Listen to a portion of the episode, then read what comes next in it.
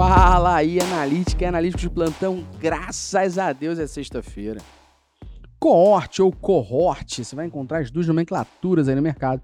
É algo bem comum e bem falado no mercado de produtos. Inclusive, se você não sabe o que é coorte, eu não vou te ensinar aqui nessa dica não. Recomendo assistir o nosso episódio de métrica de produto com Horácio Soares e a Thaís, onde a gente falou especificamente do cohort. Mas sabe quando você quer entender a fundo como um grupo específico de usuários se comporta ao longo do tempo? Semana, meses e aquelas coisas? É aí que entra a sacada da exploração de coorte no GA4.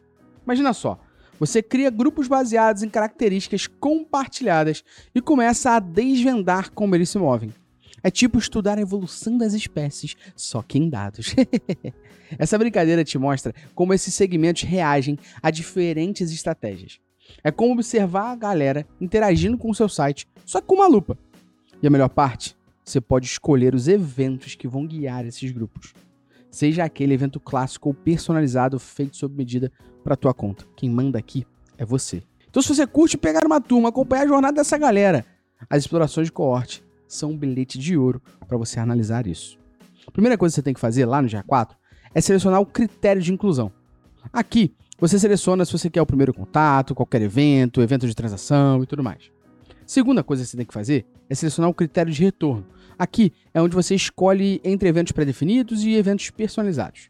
Depois, você tem que escolher lá no relatório de coorte, que está pronto como um relatório padrão da parte de explorado GA4, você precisa escolher a granularidade. E aqui você pode escolher se você quer diariamente, semanalmente ou mensalmente. E finalmente você consegue escolher que tipo de método de cálculo você quer usar. Entre três métodos, padrão, contínuo ou cumulativo. Basicamente, nesse cálculo aqui, você tem três tipos: padrão, contínuo e cumulativo. Eu sempre escolho o padrão. Então, basicamente, quando base no cálculo padrão, eu consigo entender algum fenômeno que eu de determinei ali para o meu critério de inclusão e eu posso ver como os cohorts vão se comportar nesse exemplo. Beleza?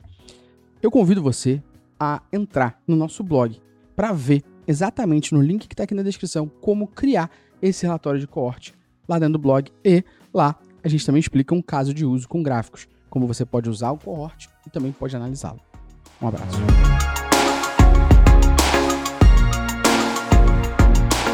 Se você gostou dessa dica, não esqueça de seguir o nosso podcast no Spotify, dar 5 estrelas e compartilhar com quem precisa ouvir sobre. O Dica de Analytics é um oferecimento da Métricas Was Prime, a maior plataforma sobre Digital Analytics da América Latina com mais de 3 mil alunos e 400 horas de conteúdo. Corre aqui na descrição do podcast e venha aprender a tomar decisões com menos achismo e mais dados. Até a próxima.